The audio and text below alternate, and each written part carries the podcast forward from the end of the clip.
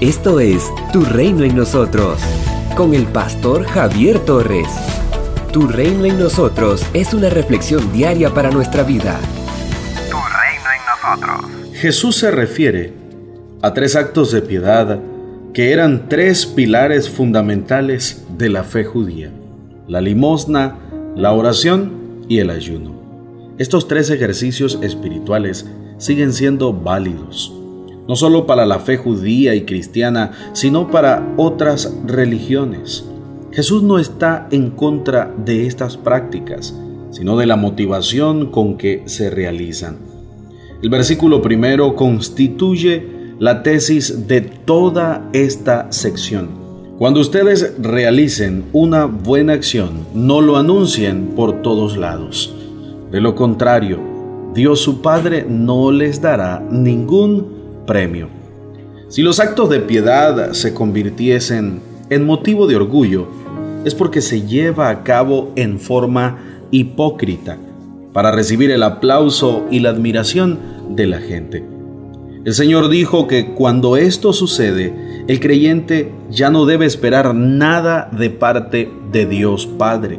En primer lugar, el Señor se refiere a la práctica de la limosna y apoyo a los necesitados.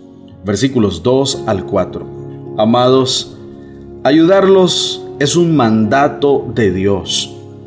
Un ejemplo lo tenemos en Deuteronomio capítulo 15 versículos 7 al 11, en cuyo versículo 11 leemos, En este mundo siempre habrá gente pobre, por eso les ordeno que sean generosos con la gente pobre y necesitada del país la iglesia cristiana del primer siglo se caracterizó por su diligencia en ayudar a los hermanos necesitados. El libro de los Hechos, la segunda carta a los Corintios, refiere mucho al respecto.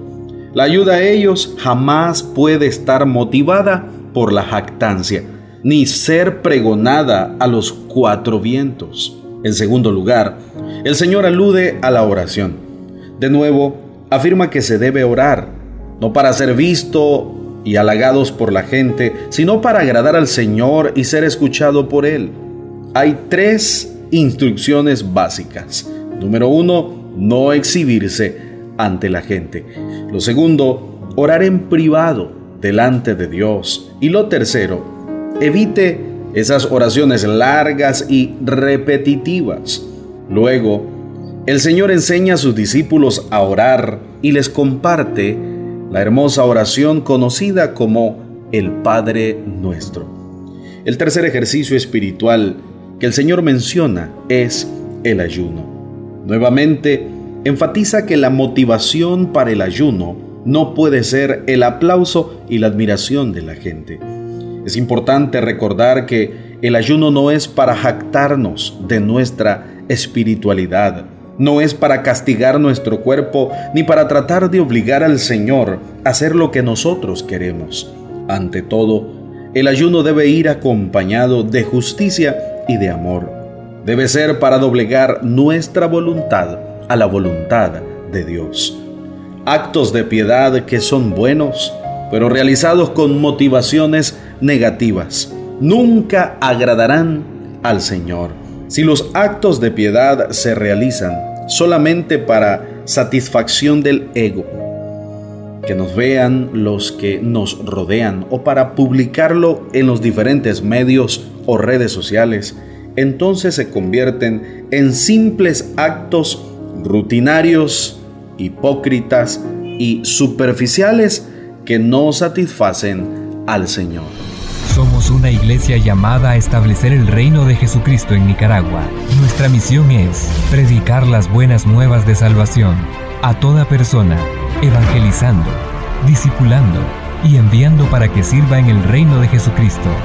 IRSA, transformando vidas. Tras 13 años de ministerio continuo, estudios en psicología, diplomado y maestría en teología, sirviendo a Dios y a las personas, el pastor Javier Torres continúa compartiendo el mensaje de Jesucristo.